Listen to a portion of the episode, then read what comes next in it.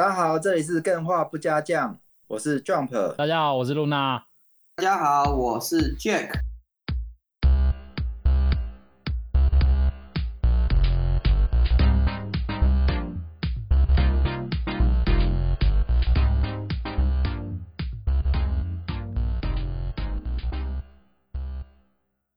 哎、欸，我最近在 Netflix 上面啊，我看到一个还蛮酷的动画啊，我还觉得蛮推荐你们去看的。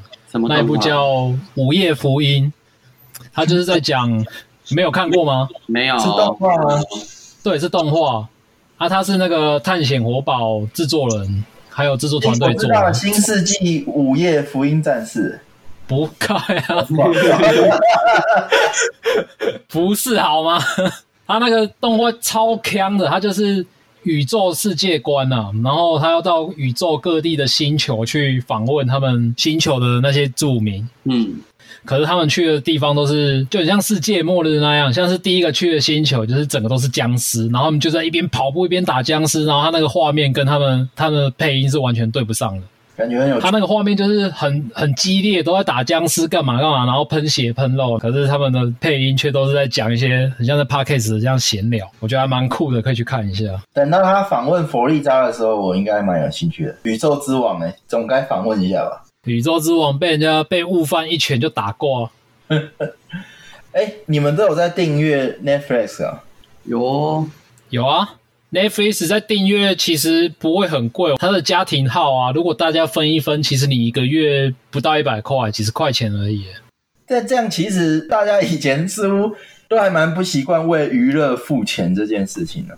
对啊，包括说手游氪金这件事情，我发现。最近好像形象也不太一样了，就是以前都会在笑是台币战士，然后现在就好像还会有一些梗图，然后再感谢大大氪金，让我们有游戏可以玩。诶，这个转变其实还蛮突然的，诶，突然间想为什么以前会大家就笑，然后现在就可以接受？因为以前的时候大家都只能包月卡，然后大家就觉得说我都包月卡了。啊，大家技术都一样的话，那没关系啊。大家花时间打宝，就像玩天堂一样嘛。我可能每天玩个八小时，然后我靠我的技术赚了这些天币。啊，结果有一个人他花了钱，他赚的却比我多，明明技术没有我好，那我就觉得是说你这个台币战士根本作弊啊。哦。因为以前都大家都站在同一个起跑线上面嘛，可能就大家就是都付一样，就像你刚刚讲的天堂，或者是反正就是大概十年前吧，天堂啊、RO 啊、魔兽世界都一样，你就是付一样的月费。可是现在玩到的游戏都是免费入门的，玩的是不用成本的，但是你反而需要去花在那些其他的地方上面。其实我我觉得这个氪金战士最大的不同就是以前游戏的付费机制都是月费，后来大家就一大堆挂机，拿来挂机去挂挂钱，然后把那些钱卖给客栈，然后大家就觉得说我们游戏的体验嘛都被这些氪金跟台币战士给影响到，所以大家都会去讨厌客栈，甚至会集体猎杀客栈。啊、现在改成是变成是说游戏公司他自己把机制调整了，你要么就是跟我买，啊，你买的东西并不会影响到游戏的生态。之前客展它的金币来源都是属于地下经济，啊，这些地下经济很有可能就会触发游戏的崩溃啊。之前 RO 好红好红啊，但是就因为这些挂机啊，导致整个生态崩溃。不过其实这样，现在官方自己开始做氪金之后，各种花式氪金，不得不说，氪金带来的爽感真的是也是蛮高的。对啊，我觉得花式氪金这一点真的是蛮特别的。以前氪金就觉得是只是买装备而已，现在氪金可以买的东西太多了，可以买皮肤啊，还可以买称号啊，甚至你氪金超过一一定的 VIP 嘛，对，你就直接可以干掉没有氪金的。但我觉得这有点过火啦。就是你，你玩桌游嘛，本来就要能够干掉无氪啊。但你如果氪金都不能干掉无氪，那你就玩 low 吧。我觉得，我觉得这观点嘛，对我有不同的想法，就是说氪金跟无氪的人嘛，对，要保持一个平衡，不能让氪金的人无底线的去凌虐无氪的人，要让无氪的人觉得是说我至少还有一个出头天的机会。然后事事事实上，他们根本没有出头天的机会，但是他们就会一直不断的停留在游戏当中，不断的去当那个社畜，然后。他们当社畜的过程，客人就觉得说：“我现在有人陪我玩，我这个公子有书童陪我念书，很开心。”哎，这样子我反而会有一个问题耶，嗯，像是你们都是有实际操作过制作 App 或制作游戏的人嘛？这样子你们是怎么去设计它氪金的机制啊？或者是游戏里面卖的商品之类的？这样这样，其实刚刚 Jack 讲的这个东西就蛮就蛮有趣的。其实一一直一直以来，一款游戏能不能生存，氪金的影响力这件事，平衡这件事，就游戏设计来讲，甚至一款游戏能不能成功，在这层面上的设计真的是影响非常大。不过我这里可以先提一个东西，叫做抽卡。其实大家对抽卡的概念就是说啊，这些厂商好黑哦，又有什么东西用抽的，就是要赚大家的钱。这边其实有一个重点，非常有趣。呃，通常就是抽卡现在会这么的火红，它原因其实有一部分是为了要解决刚刚 Jack 说的这个问题，就是说我我如果课长无限的变强，我无课到底有什么好玩的？我没有付钱我就玩不下去，那谁要留在这个游戏里面？抽卡这件事情很有趣哦，你有什么机制可以做到像抽卡这么完美？我有一个很强的一支宝剑，好了，我讲宝剑好怂，我不是讲宝剑吧？那课长 他如果用抽的机制，一把宝剑我需要台币一万才能够获得，你无氪基本上不可能获得。可是无氪现在如果是用抽的话，你很有可能官方送的手抽你就抽到那把宝剑，那这是不是无形中就拉近了有客跟无氪的距离？无客不会因为他呃有客不会因为他花的钱一直累积，让他的强度无限的线性的成长。而是他，他可能还是需要一趴的机会才会得到那一次大的跃进，那这样子就会可以有效的去缩短无氪跟有氪的差距。原本我永远不可能获得的宝剑，却可以因为抽卡这个机制，让他拥有这个有氪才能拿到的东西。其实我我觉得你提的这个是给那些欧洲具有欧环血统的无氪玩家一个爬起来的机会，像。我之前玩过一个游戏啊，它叫 FGO 嘛，啊，有的课长他就是一直花钱，一直花钱，但是他只能去触及保底的机制，就是所谓的非洲课长。啊，有的人嘛，莫名其妙就抽到，然后就炫在群组上面啊，然后就会有人在旁边一直说哦，好棒，好棒，好棒，啊，结果那个人都没在抽。通常只要在群组上面看到这种这种欧洲人来晒非洲人，通常都会引起众怒。不过我这边有我有认识几个人，他们。氪金到最后，其实反而很像是在中毒一样。他们他们反而不是觉得说我想要什么才氪，而是我想要氪才氪。我这样讲你们听不懂吗？就是啊，我觉得合理啊。这个是预算分配的问题。其实我觉得，如果一个一个人他有正当的工作，他一个月花他零用钱的十趴，我就是想要买娱乐。我这笔钱我拿去看电影，他也是花掉；我拿去氪金也是花掉。它本质上我觉得是没有什么，甚至大家可能还会觉得氪金可能带来的效益会更长久一点，因为你角色变强了，你可能在接下来一个礼拜打的关都很顺，你打的顺的话，你整个人就通体舒畅。可是你如果去看电影的话，你只有得到那两个小时的通通体舒畅。所以其实氪金，我觉得如果如果只是哎，这个说到这个，我也可以再提之前。我有一个朋友，他的月薪就蛮高的。那他一个月他的娱乐费，可能对我们来讲，一个月除个五万、十万，会觉得哇，这个人是怎么样倾家荡产的？其实没有，他的薪水就是比较高。他他一个月的娱乐费拿出来就是五万、十万，他拿出来氪氪金，对他来讲，可能跟跟我们去看一场电影的那个痛感是差不多的，但他带来的爽感却是很高的。所以我觉得，其实你说为了氪而氪。我觉得这也并不会觉得什么奇怪，反而觉得就是个娱乐费嘛，也不需要怎么样的去看待。我觉得我非常认同这个点，因为我之前在玩大陆的网游啊，像是那个《九阴真经》啊，跟那个什么《天龙八部》啊，里面的课长我们都叫他叫做土豪，他老婆其实非常鼓励他氪金，为什么呢？因为他平常的娱乐嘛，我觉，就是带朋友去酒店啊，或者去那个俱乐部玩嘛。一个月可能就花个几百万，然后后来沾上网游之后嘛，他一个月可以氪顶多就是五十几万，他就已经是整个伺服器已经排前十趴甚至前五趴了。但是如果他一个晚上出去玩嘛，对，就不止这个钱，所以他老婆一直觉得说，诶，我老公氪金还可以留在家里，每天看得到，又不用带他去那个拈花惹草，然后而且他氪金的东西嘛，我还可以报税，因为有发票。这样其实还讲的蛮正面的。我觉得其实大家娱乐应该都是要再多多一点在手游上氪金，是不是？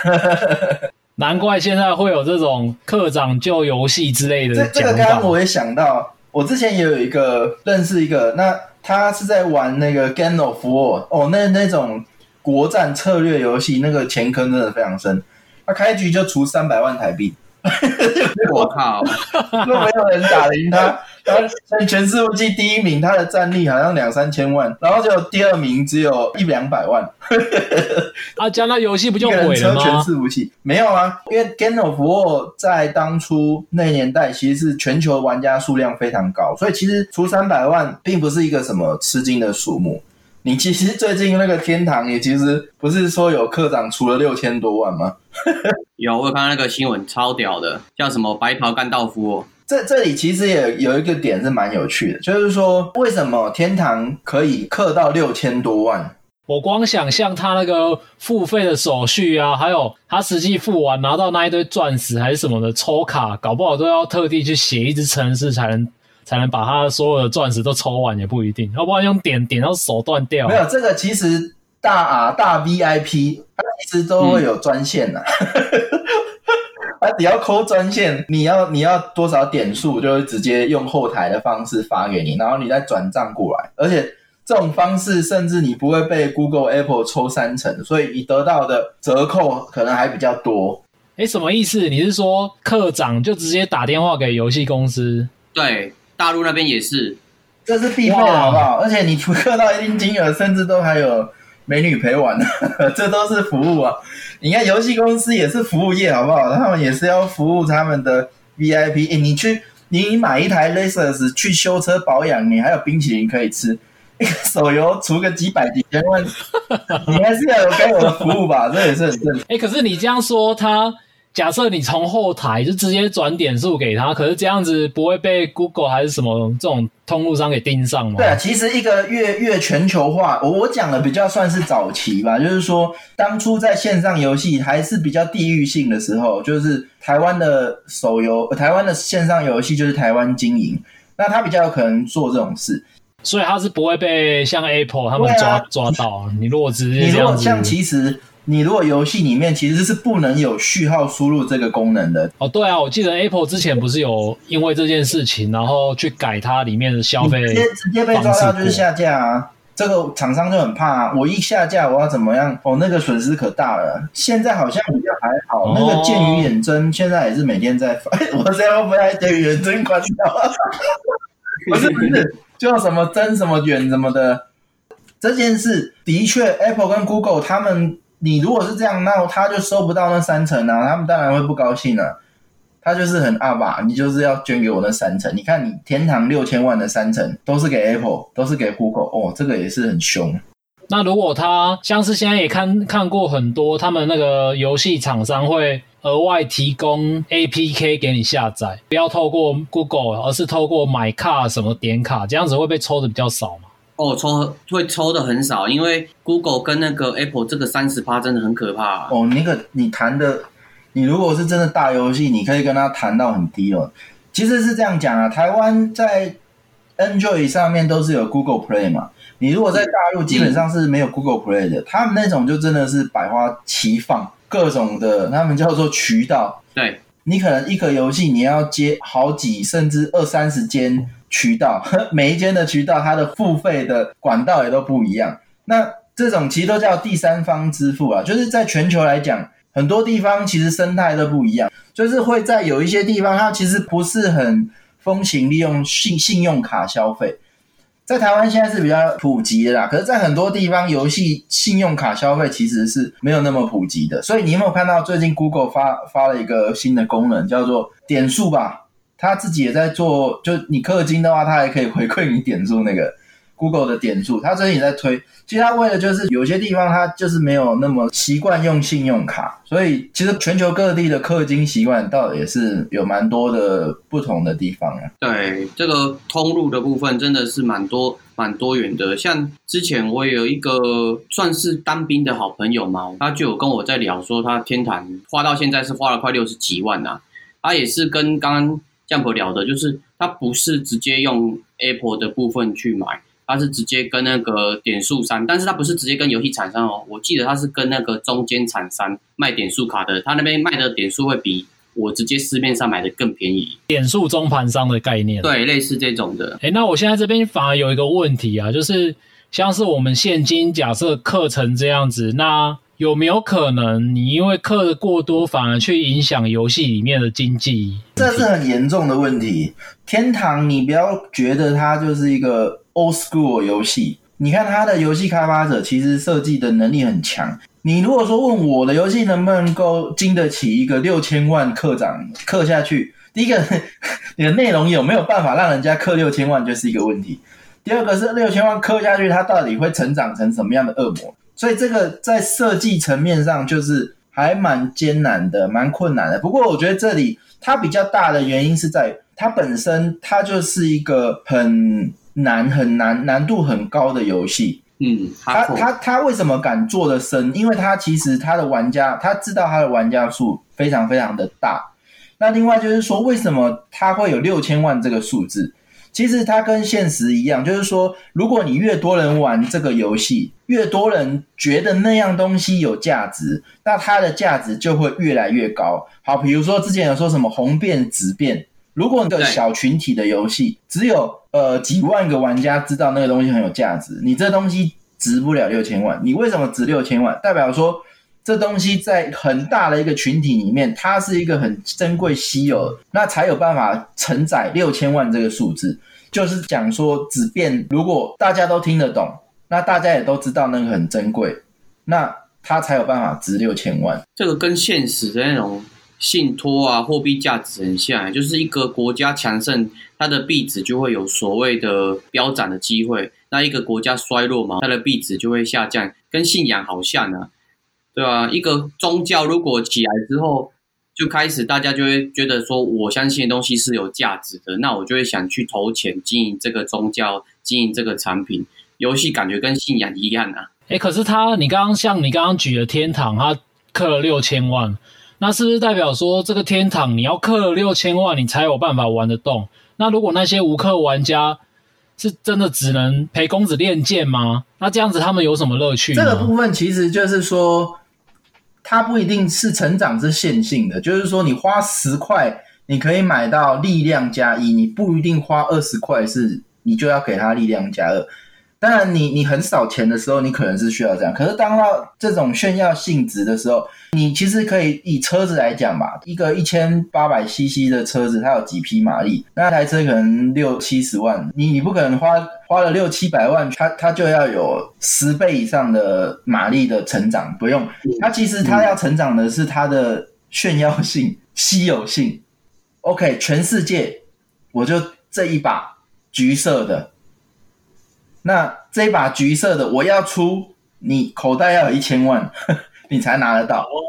那你这时候就，你这时候如果玩的人多，然后大家也认同那一把东西价值一千万，当他所有人的心理对那样东西的心理价值达成一致的时候，人类的共同想象成立之后，它就价值一千万了。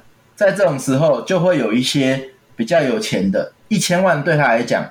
就是真的没什么，对我们来讲觉得很夸张。玩个游戏花一千万，而对他来讲，就是这一千万他不花掉，带到墓地里面，真的也不知道能干嘛。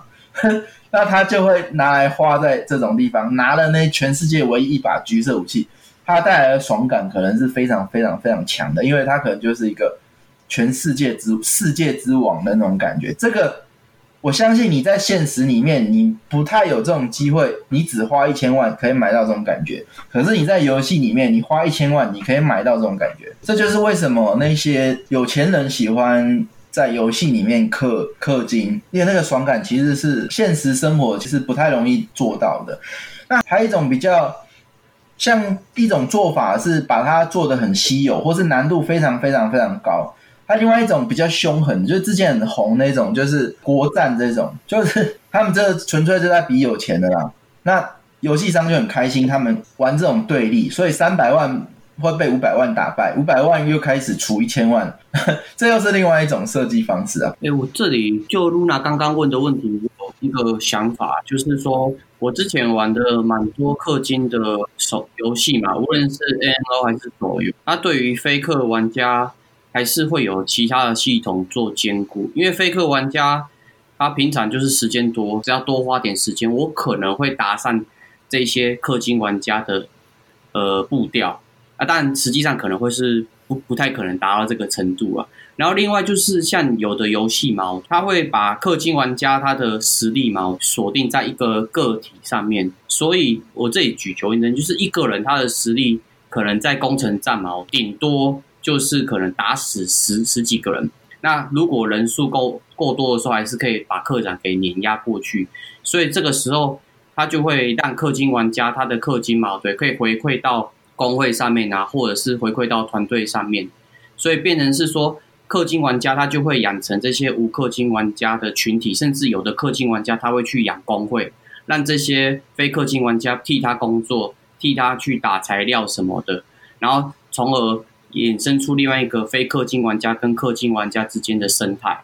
无氪跟有氪，老实讲，大家也都心知肚明，自己不在一个群体啊，所以通常他们不会，你你你是无氪，你不会去觉得有氪的课长是你的敌人。你也不会有那个迷之自信，觉得他是你的敌人。竞争关系只存在你们班上考第一名跟考第二名。像最近那个创造营二零二零，就第一名跟第二名呛起来，就是你只会跟你附近的有威胁的会有竞争感。所以其实无氪跟有氪通常不会是有这种竞争的关系啊，因为玩家比如说你玩玩积分制嘛，你你就是个钻石的人，你不会觉得白金哦，白金可能太近了，再上去还有什么？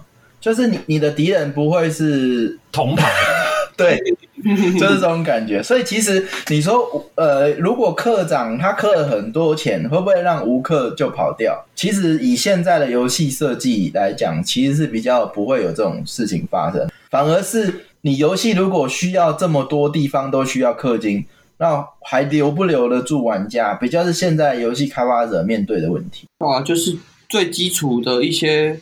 乐趣如果都要用氪金去达成的话，其实对于乌克兰玩家来讲哦，我就觉得啊，你都要吸多钱，我基础要玩一下打个怪都打不过，该打的副本都打不过，我就觉得是说我就不不太想玩。办游戏不会什么，很两难，就是说我们其实有发现，当一个东西可以浓的时候，大部分的玩家他就会选择用浓的，所以其实。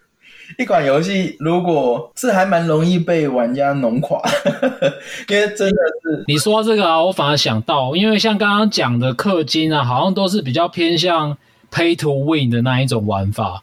可是现代的兴起的手游氪金方式反而不是这一种，像是最近很夯的 Fortnite，他们反而只是卖那个。战斗通行证，像这一种赚法，战斗通行证，我补充一下它的它里面的玩法哦，就是你可能每一季花一笔钱，然后你买，你原本在玩游戏的过程中，你就可以得到一些虚宝，但是你买了 Battle Pass 这个东西之后，你的虚宝可能就会变成是拿到两倍，像是你原本练到十级可以开两个宝箱，但是你买了这个东西之后，你就可以练到十级的话，你就可以开到五个宝箱。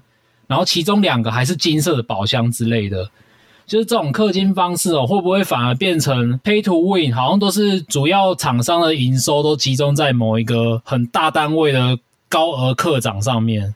但是现在这种方式会不会变成说比较大众化，大家都会买一些，然后这样子反而赚的比较多？如果就我一个玩家来讲，如果我氪一点点的钱，我就可以获得原本我该有但是我没有拿到东西，我就会想去氪。就像我。之前在玩的一个什么暗黑城堡，你只要有氪金的话，你到几级就会获得一个东西，我就觉得说花这个钱很值得啊。反正只是一个便当的钱，或者是少买几个贴图就可以获得东西，我就觉得说这样子的话，对我这种普遍的玩家来讲，可以吸收更多我的钱，然后这个钱我会不会觉得说很肉痛？其实游戏设计氪金来讲，它现在已经算是蛮多元化的啦，就是。你你在讲的这个东西是算是拉每个人的平均的消费金额，每款游戏的表现不一样。OK，比如说 Candy Crush，它每个人平均的消费金额可能就是三十块、六十块，可是如果你是说那种国战策略游戏，它可能每个人平均消费就是一千两千。那其实现在的游戏它设计都是很很多元的啦。课长有课长的要去逼他的一些商品，然后一般的玩家要怎么样拉升他们？好，比如说我们现在游戏就是平均消费就是每人六百块，游戏商就会开始推出一些产品去去拉升。其实跟一些呃 Seven 一样嘛，Seven 就是大家平均都只花三十九块嘛，他就出了几点，那一个人五十九还是四十九，你才有办法集到一点，所以大家就会往上盯。那至于你说通行卡这东西，它其实有两个层面啊。第一个是说，当我付出了努力，我过了这个关卡之后，我应该得到五个宝箱，我可以得到五个宝箱，我却选择只拿两个，这种其实叫做损失感。嗯，对，人就是不喜欢损失感，所以你你如果那个金额可以接受，你也觉得哦，反正他就带给我快乐，这钱我愿意付，那他这个就营造的很好，所以他很。很很不错的，就把这个叫做付费率的东西提升了。原本大家可能只有十趴的人会付钱，可是因为你这个损失感做的其实还蛮符合人性的，所以它可能会变成十二趴、十五趴的人去付费。那当然整体营收就会提高。那另外就是说，他在做季卡的定价的时候，也许他就会参考说，这款游戏通常这款游戏大家就是付三百九，那你如果推通行卡之后，我们定价就可能会定个六百。或是多少，然后去拉一下这个这个值，所以其实他在做在做这种商品的时候，其实每个商品它都有它独特的要要要面对的 KPI 啊。另外我，我我觉得有一个东西其实也是氪金蛮大宗的，就是 skin。因为我蛮多玩那种 LOL 或是竞技型的女性玩家朋友嘛，她有时候氪金就是只是为了买一个完全不会加战斗力啊，也不会让你打打怪变得更快的衣服或者是一个皮肤嘛，或一个造型，然后她就会毅而决然的就花了几千块就买。事后来看，他们也是获得很大的乐趣。然后这些女性玩家其实平常根本不会 care 说我到底打赢谁打输谁，她只 care 说我的游戏角色可不可爱啊。然后这些 skin 我觉得越做越精细，甚至来讲，它原本是只有图形化的东西，有的 skin 连音效都有啊，特殊的对白都有。那这个特殊对白，甚至连我自己都想要去买它了，因为这特殊对白是很有趣的东西，特别是角色跟你讲笑话，或者是你把对方打死之后。然后你可以在旁边，在他尸体旁边讲一些骚话，那我就觉得很有成就感。所以我觉得 skin 也是一个氪金特别的一个途径之一啊。我有认识很多朋友，他们在玩游戏的过程中就会觉得，我氪金我就是要变强，然后他们就会很不屑氪金去买 skin 的这些人。可是像是我，以我个人，我是因为我是做美术的嘛。然后我就会反而对那些氪金变强的东西一点都没有兴趣，然后反而投的钱全部都拿去买 skin，说这个就特别的有吸引力啊。有有一个说法就是说，呃，其实我们不太喜欢做外观性的产品。当然那时候可能是 low low 这种形态还没出现，我们对这块的潜在的产值还没有那么明白。但是我们请一个美术要画很非常，我们要请好多个美术花非常多的时间，我们才能够。产出那么多的美术资源，可是，一样东西又没办法卖太贵。你像 low 的 skin，它也没卖多少。这其实成本跟收入其实是非常不符的。所以，其实厂商都很喜欢做那种，就是我我数值，你体力就十点嘛，那你你付我钱，我帮你调成二十点，就是反而其实会比较去做这个。当然，它的它的后劲就很强，你影响的是付钱的平衡嘛。那这个部分其实也是有好有坏啊。不过以游戏开发来讲，尤其是小厂商，而且人数没有很多，甚至独立开发者的时候，做 skin 大家其实可以多卖。做诶、如果他们真的花很多时间在做 skin，那这些厂商其实是下重本的，而且甚至卖出去的这个营收可能不一定。应该说，只有 low 这种等级的游戏可以靠卖卖 skin 卖到赚钱，因为它玩家体量非常大。他就算只有一趴的人付那六十块，他也是很大的钱。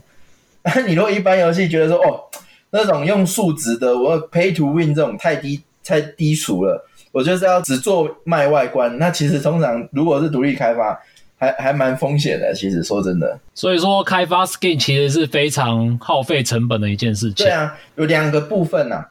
第一个是你要请很强的设计师哦，那个费用画一张图不是什么十万可以解决的事情。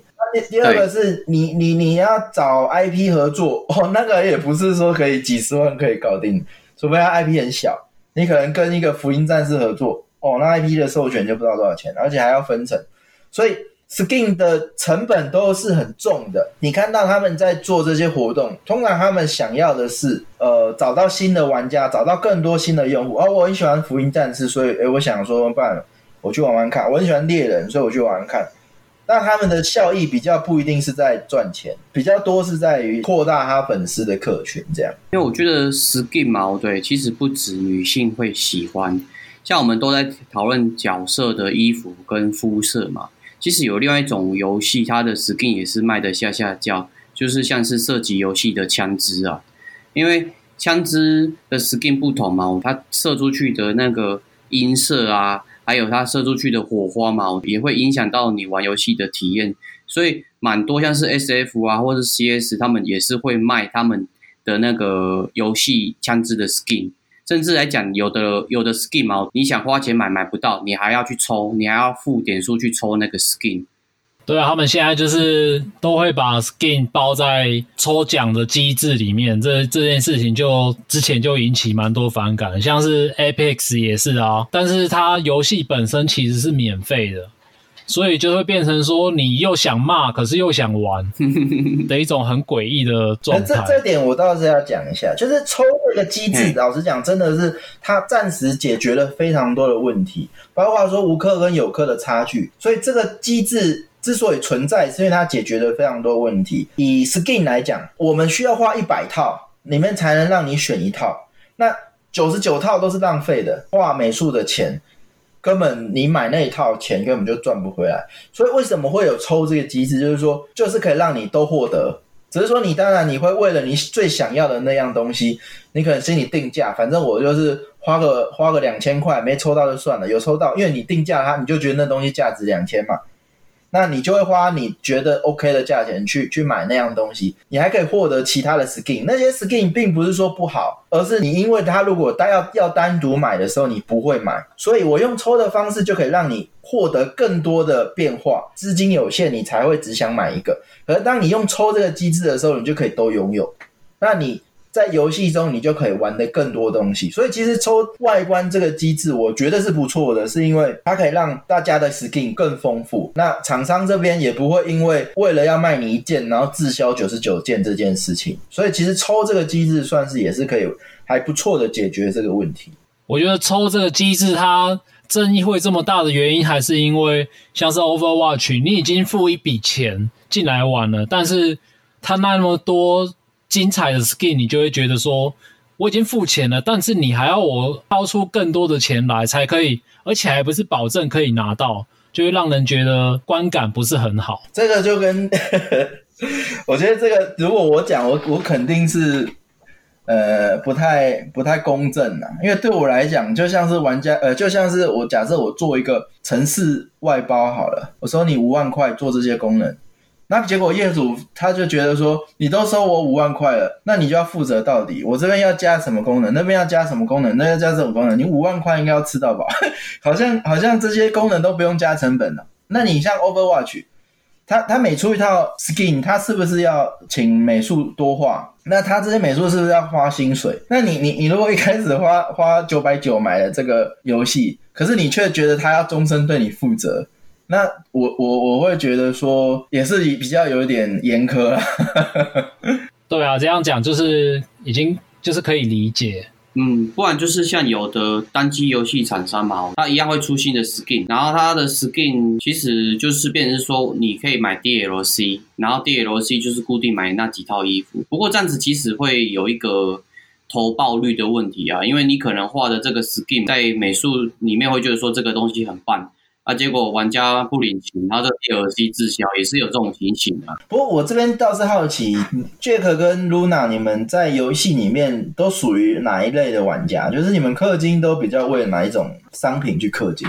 我的话，我应该是比较偏向功能型跟装备 CP 值。像是如果说我包月的话，会有多出来的体力啊，或者是。打副本的时候会有额外的奖赏的话，我就会想去买这个包月的机制啊。当然，我很多时候会觉得说，我会把这个游戏玩完是一种妄想。很多时候我一包下去嘛，对，结果我第二天就没有继续玩了。我就觉得说，哦，好像包完钱，然后就没有想继续玩的感觉。所以你对就只是为，所以你对 skin 这一种的消费就没什么兴趣？比较没有兴趣啊。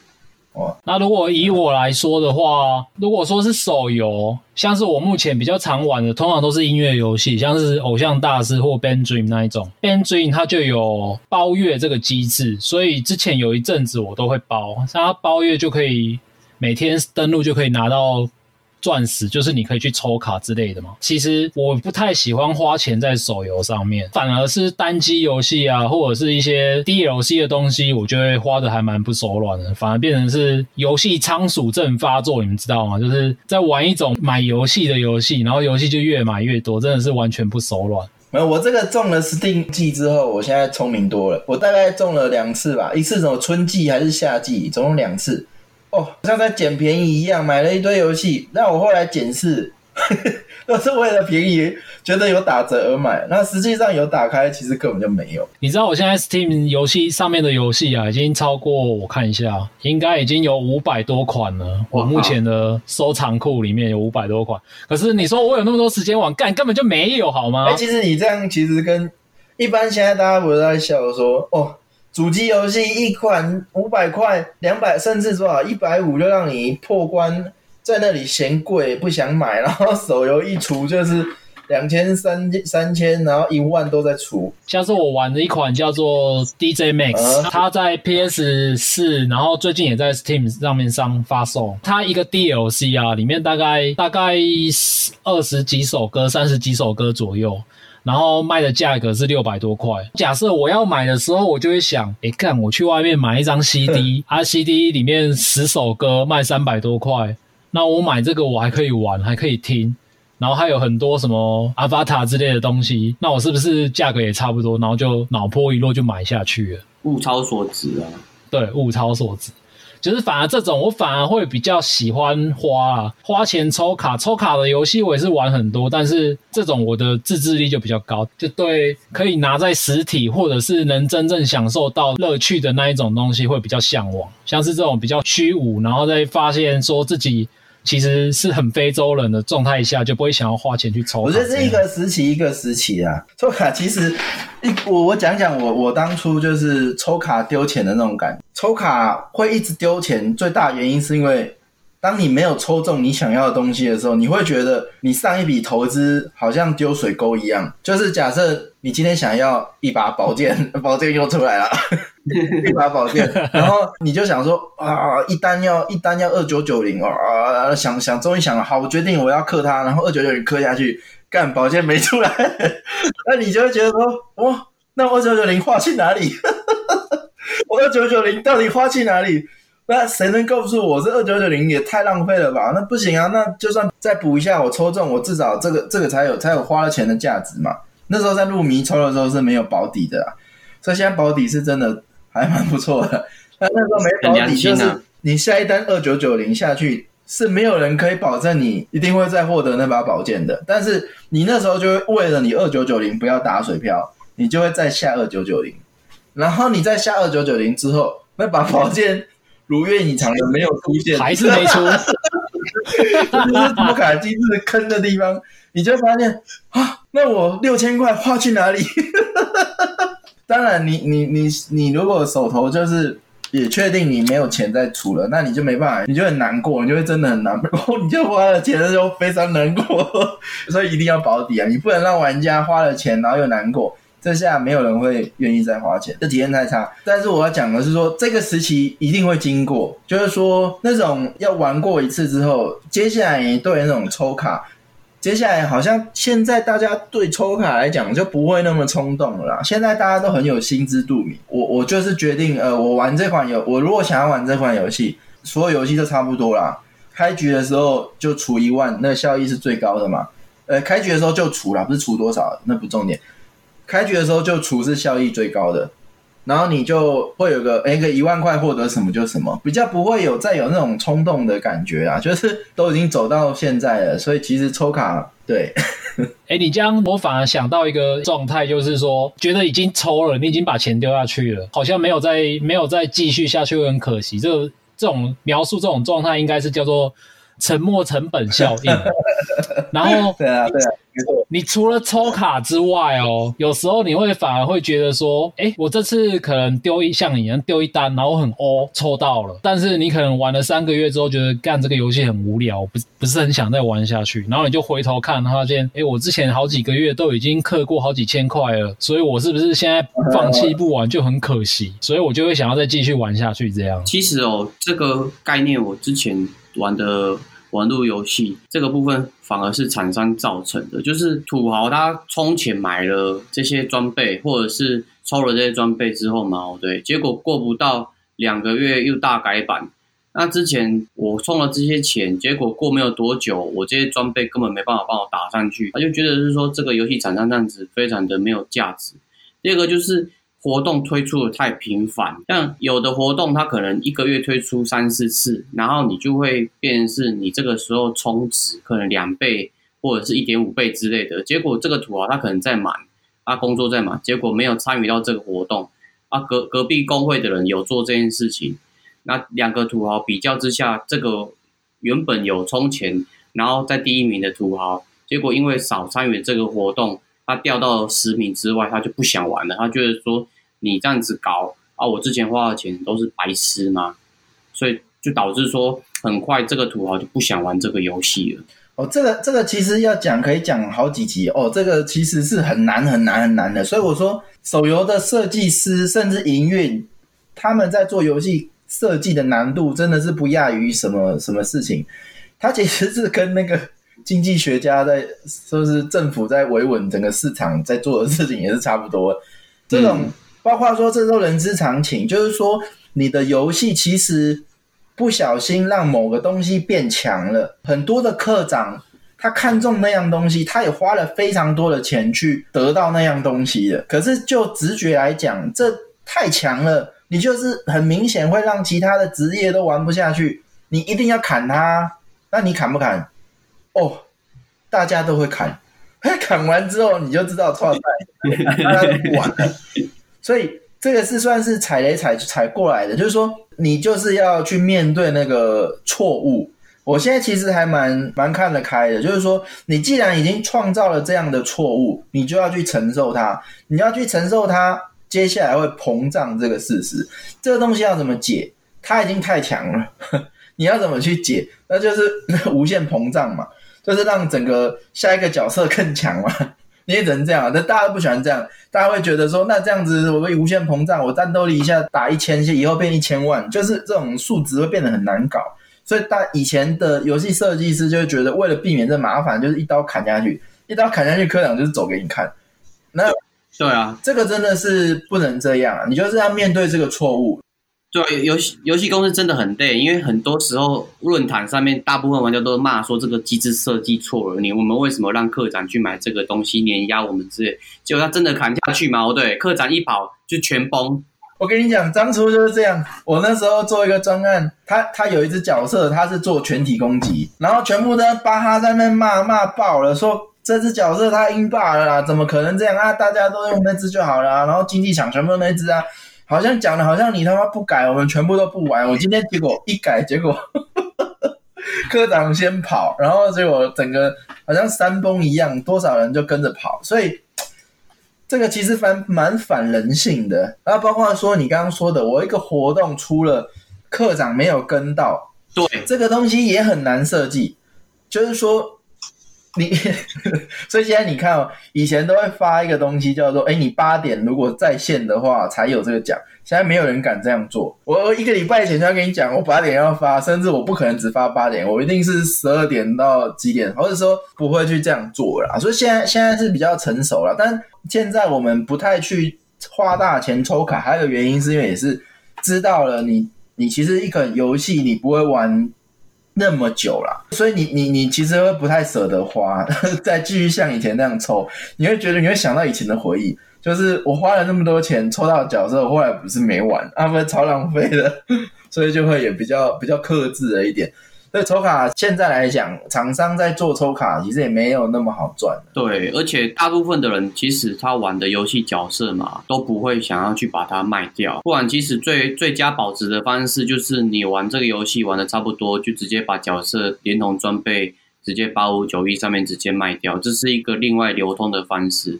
那、啊、当然我是没有做过这件事情的，因为我觉得每个角色你就只出五百的人，你在八五九一是有屁价值哦，还是有，因为你等级练上去还是有一定的价值啊。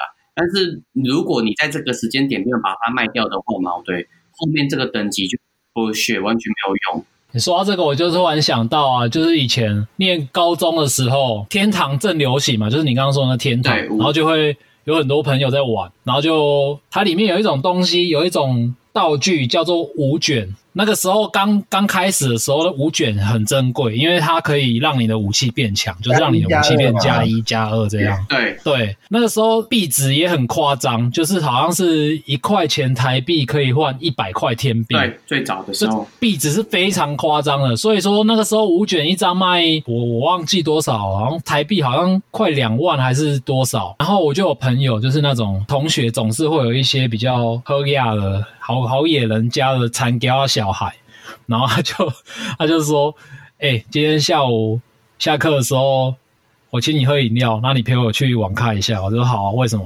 他就说：“我要去跟人家面交。”我就跟他去，然后就说他要买三张五卷，就从皮包里面拿出了十几万，然后这样子这样子给别人，然后就就说：“干，我有三张五卷，我是我我现在有加六十字弓了，我现在超强超屌。”然后就我们就每个人就把他当神在崇拜这样子，然后现在想一想就觉得说，看你啦花花十几万去买那三张五卷，就是那个壁纸已经崩坏了，你知道吗？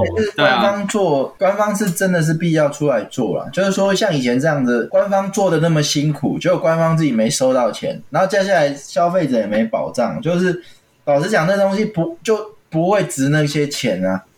那。嗯，那都是炒出来的。那那其实玩家来讲，他们也是会很亏啊。那最后就是两败俱伤，玩厂商没赚到钱，玩家又又又很辛苦。所以演变到现在，其实是比较公正一点啦，就是官方自己出来做。那对我们的态度来讲，我们也是比较不喜欢八五九一这样，就是觉得说，哎。那既然玩家有这个需求，我们就要自己卖啊！你怎么可以给别人赚呢？所以说八五九一会不会变成是一种你们的呃指标还是什么？你就看它上面卖什么，就啊，接下来就是要开发这个功能，这样。就是说，那那边既然有这个需求，我们有没有办法去用官方的方式去 去卖这个东西？最近手游很夯嘛，刷手抽很夯，然后什么石头账很夯，哦、有没有可能就？哦，对啊，现在也是都是做因应措施的，像是就是手抽直接给你抽到爽，你确定再对、啊、才对啊，才开始。你在那里八五九一买账号，我官方做做的那么辛苦，城市写的那么辛苦，加班，结果你钱是给那种黄牛赚，现在就是直接做成抽到爽，确定再要。我，现在做手说现在做手游。已经手游已经进阶到一个很成熟的阶段了啦。那个老实讲，做手游这件事，它的利润没有想大家想象中那么好赚钱，除非你是那种大家一起在玩的那种话题性的游戏，非常大做这种，不然真的是死的比活的多。对啊，而且我觉得这种手游嘛，对，要把这个价值炒作出来，要投放的广告跟炒话题，真的需要投放非常大的成本。不然的话，其实小家的手游，你东西推出去很不好不容易做出来了，结果没有人知道，然后玩家在没没没有多久就直接离开，因为他觉得这个游戏没有几个人陪我玩，感觉像死神一样啊。其实说实在，这些手游制作的厂商嘛，也是一样花一样的时间去做，很可惜啊。现在发行商已经很很成熟了，他们其实都算得出来，你这款游戏他们大概会跑先试跑。然后他们就有一些数据出来，就是你第一天的留存率是多少，第二天的留存率是多少。所以如果我导了一千人，我一个月后会留存多少人，这是他们可以看到的数字。然后接下来用这个数字，很容易就可以算出一千个人，三趴人付钱，一个人付一千五百块，那他可以算出营收。所以现在发行商他们不做不做亏本的生意啊，就是说你这些数据他先跑出来，跑出来之后他就可以算出来，他如果花两千万去打广告，他可以拿到多少人，之后他就用这个模型去算，他就可以知道他的利润是多少。所以现在手游基本上他们就不做亏本的啦，你你基本上他他要导多少的人都是已经都是一个策略图，都已经算好，就照剧本走了。我今天拿到这一支游戏，它的商业模式算出来是可以获利的。如果在多少人导多少量的时候可以获利，然后他就去导那个量，然后再把它导进来之后，赚了这笔钱之后，他就可以准备去下一款代理哪一款游戏。所以就是说，发行商也比较唯利是图啦。研发我们每一款游戏研发出来都是小孩，就算他赔钱，我们通常还是会很用心的去经营。而发行商就比较不会这样，他就是商业模式算出来，他就是跑那个商业模式而已。那每年就是要赚多少钱，那他可能就是要算要代理几款怎样数值的产品，然后投入多少钱。然后那一年的营收基本上就可以算出来，这样跟那个电影产业一样啊，就是制片是制片，发行是发行，市场的经济规模大了之后，大家就分工啊，发行商就看你这个拍出的片预估能拿多少钱，然后再抽多少趴，这蛮屌的。电影其实比较风险的，电影它票房没有像手游这么准，手游是还蛮算的蛮准的啊，你这款游戏。怎么样就是怎么样啊！就你一造完跑下去封测定生死，你再怎么改也差不了太多啦。像现在有一间厂商叫 Voodoo，他们两个创办人都不会写游戏，他们的擅长就是业务，他们就是找第一天留存率有玩，第二天还会回来有四十五趴以上的游戏，他们才代理。就玩这种稳赚不赔的，它的商业模式就是说，如果这款游戏下载之后，你隔天回来玩的人不超过四十五趴，这种这种游戏他们就不带，他们只带四十五趴以上的，他就专门收集这种游戏，然后收集个十款、二十款、一百款，全部用广告收费，因为游戏留下来的人多，所以它流失率不高的情况下，看广告的人就多。那它很多款二二十款、一百款放下去，全球。看广告的人就很多，那它营收自然就会很高。这样说，手游的发行商有这么大的能耐，那他会不会去影响到手游经营团队未来的方向，甚至他的产品的盈利模式啊？这个部分我觉得最大的影响是什么？嗯，你看之前台湾就有一个习惯，他很喜欢代理，他不想要做研发。为什么？做研发会赔钱啊，做做代理不会赔钱啊。对，当然不能这样讲啊，但我只能说做代理就是会赚钱再带嘛，对不对？他、啊、代代理代理带到最后就是说你没有自研的实力。现在一个很很严重的情况就是这样嘛，就是说，呃，整个台湾可以说基本上也没有研发的 know how，基本上就是没了嘛，就是断层掉了嘛。所以基本上现在台湾会这么辛苦，也是因为就是大家都。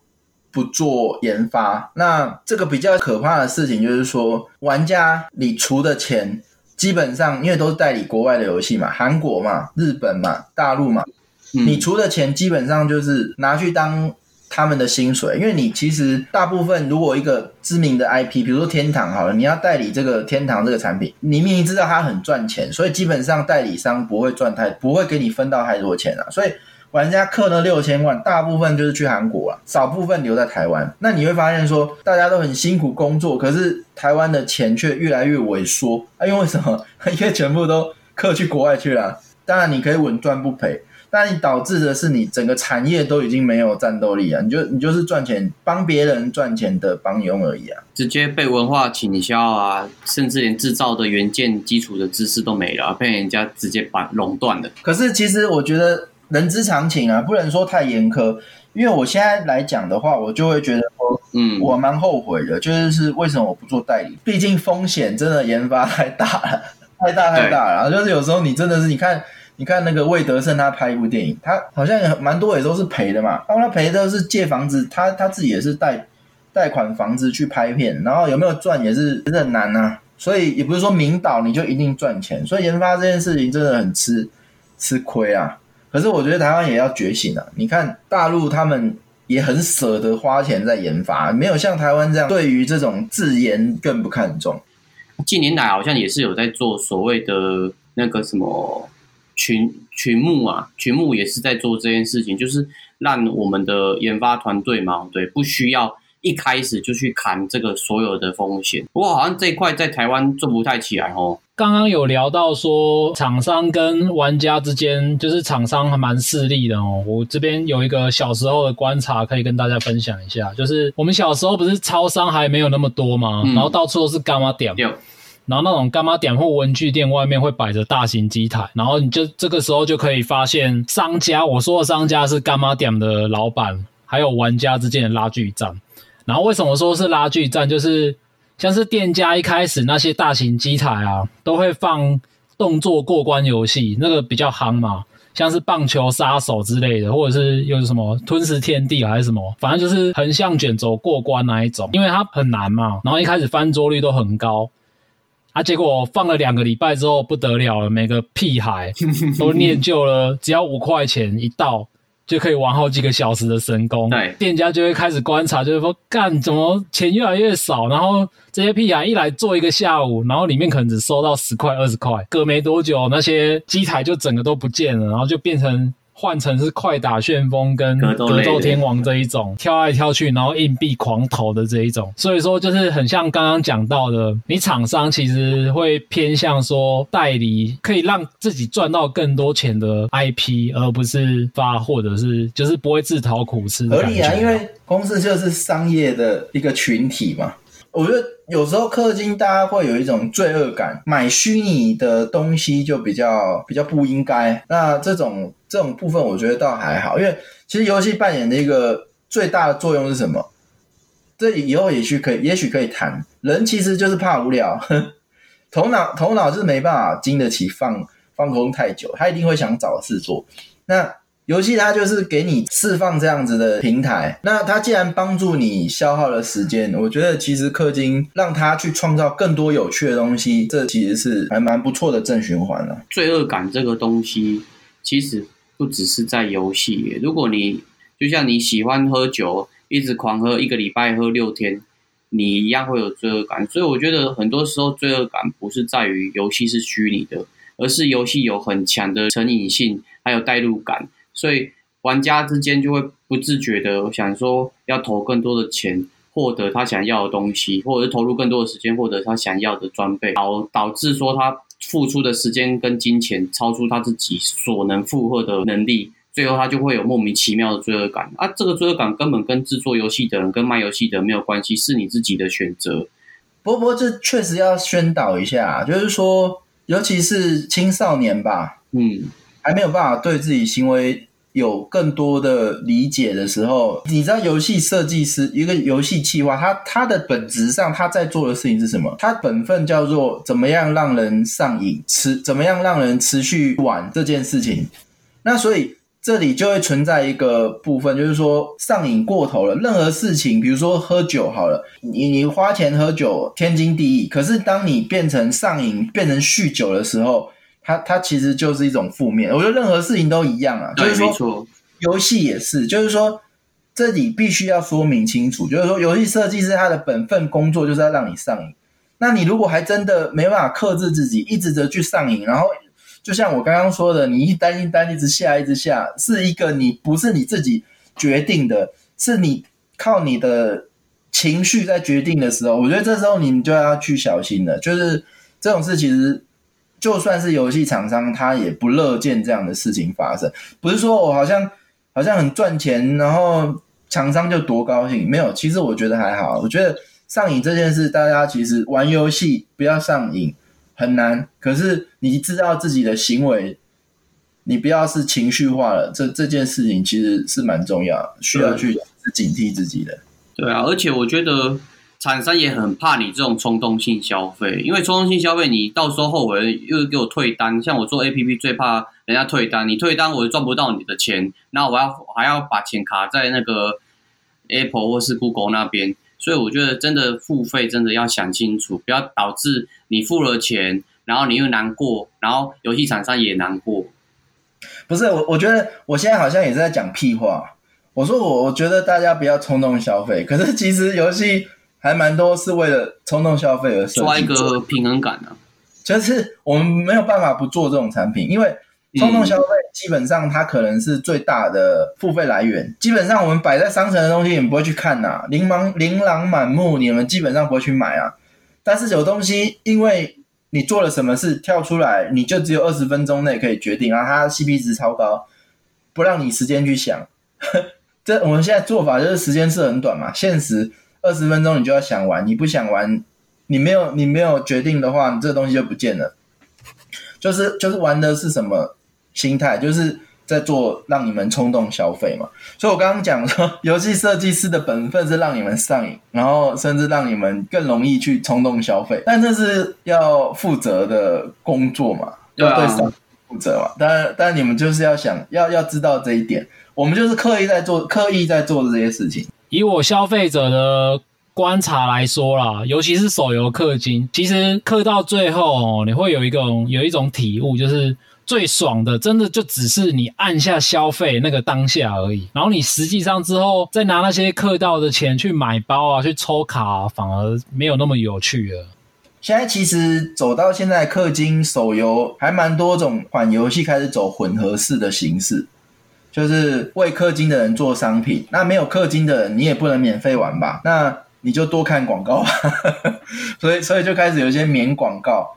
然后比较我觉得比较有趣的是银行，以前在那个页游的时候很流行做这种，真的就是说，OK，你今天除了一百块，你拿到一百块的商城币，然后它有个银行机制，你可以存进去一百块。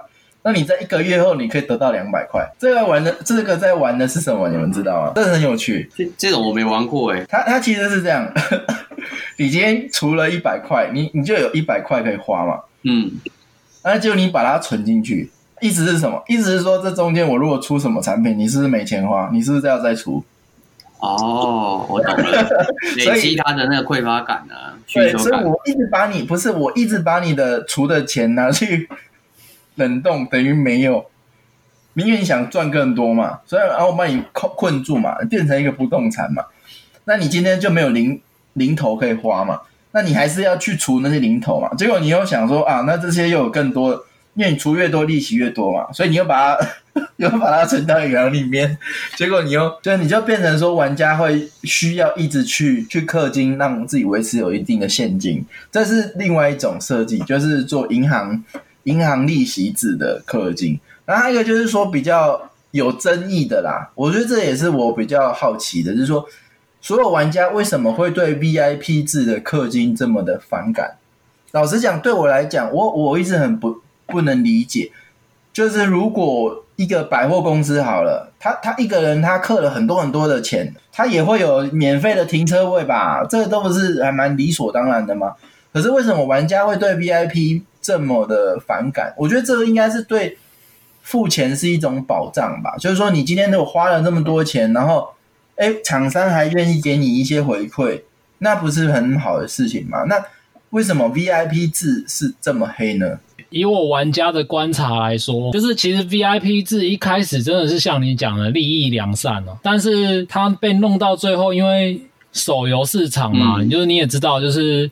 很多千奇百怪的小公司都会出来弄，然后他们可能也想搞个一个什么 VIP 制，但是他反而弄得很不平衡。对，搞到最后就是变成 VIP 制，它变成变成是一种必须真的要花钱才可以玩起这个游戏的臭名，所以 VIP 制就整个就臭掉了，所以玩家才会开始渐渐变得越来越反感。所以现在设计游戏，我有时候都会很想要做 VIP 制，但是又不敢做，因为就是怕做了大家会。不高兴，刻板印象啊，对啊。可是其实我我觉得这是对我我我想要对一些就是愿意花钱他们回馈的方式啊，对对对。哎，好，那我觉得聊到这边其实也差不多了哦。但是我现在还有最后一个问题想要问，就是 Jump 你开发者的角度啊，那有什么产品是真的可以推荐玩家买，然后又对开发者是有益的呢？我这个其实啊，就是你如果觉得有娱乐到你，其实你就可以花钱呐、啊。这是这，不过我我可以分享，就是说有一些产品很明显，它是在帮助游戏在拉一些 KPI 的的礼包，这这些买了都算不会吃亏啊。比如说新手礼包，哦，新手礼包现在大部分都只卖三十块，然后给你非常非常非常多的东西。啊，为什么厂商要这么做？不是不是为了只赚你那三十块，是说其实我们可以发现，我们在做游戏的时候会发现，一开始大概你进入游戏前三天有在付钱的人，呃，你接下来就会有付钱的习惯。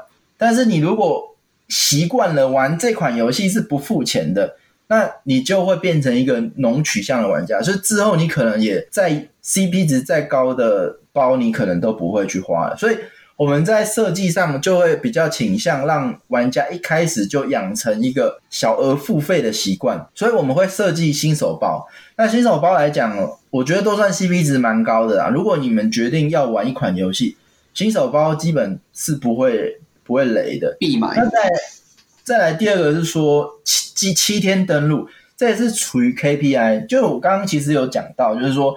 留存率在业界是算是非常非常重要的指标。基本上，你一款游戏留次日留存率太低的话，那就会变成厂商花很多的钱广告，可是那个人数堆不起来。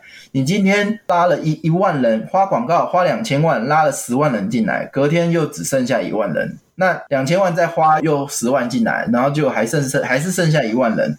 那这游戏永远都起不来。为了避免这个情况，通常都会设计一个七天登录包，这个也是算是必拿的吧。像刚刚 Jack 其实有提到说，我我有花了这个钱，所以我就会比较不舍得离开这个游戏。没错，厂商就会比较抓准这种心态，就是说，那我我其实就会希望你在前七天就付钱，那你接下来的留存率就会也会比较高。那再来就是说，第三个应该可以买的算是基金系列的。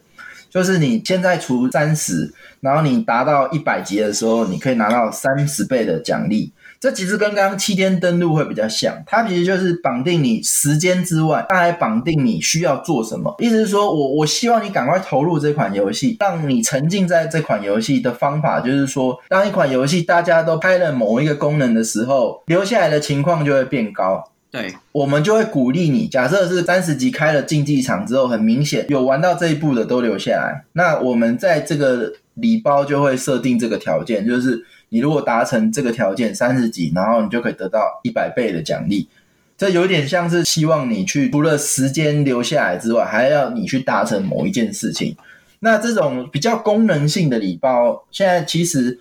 用来操作 KPI 是蛮常见的啊，那所以但是厂商也是会对这些比较放力。真的要氪的话，其实是是这些是蛮可以推荐的啊。我觉得量力而为啊，如果这个游戏让你觉得开心，那你就买，但是不要超出你的能力范围，因为一旦超出你能力范围，你无论你的现实生活还是厂商最后被你退款，大家都很难受。所以氪金必须要先想想自己一个月。可以支付的娱乐所得有多少？然后想好预算，如同 Jump 所讲的，你要站在开发者的角度去想，我氪哪些金，我能够赚得更多，这是最重要的。消费要有品味，要像绅士一样。那我这边分享一个小撇步，可能大家也都知道了哈，就是你如果不想要因为信用卡可能刷卡的时候特别无感，你只要按下去就噔噔，然后钱就扣掉了，然后很无感的话，其实你可以去申请一个叫做千账金融卡的东西，这个很多银行都有提供。它其实是一个邮局账户，但是它会提供你 Visa 的号码，所以它等于是说你可以拿来刷卡的意思。但是刷卡的额度就是你存款里面的上限，它不会超过，所以你有时候要是不小心刻太多的话，当然就刷不过啊。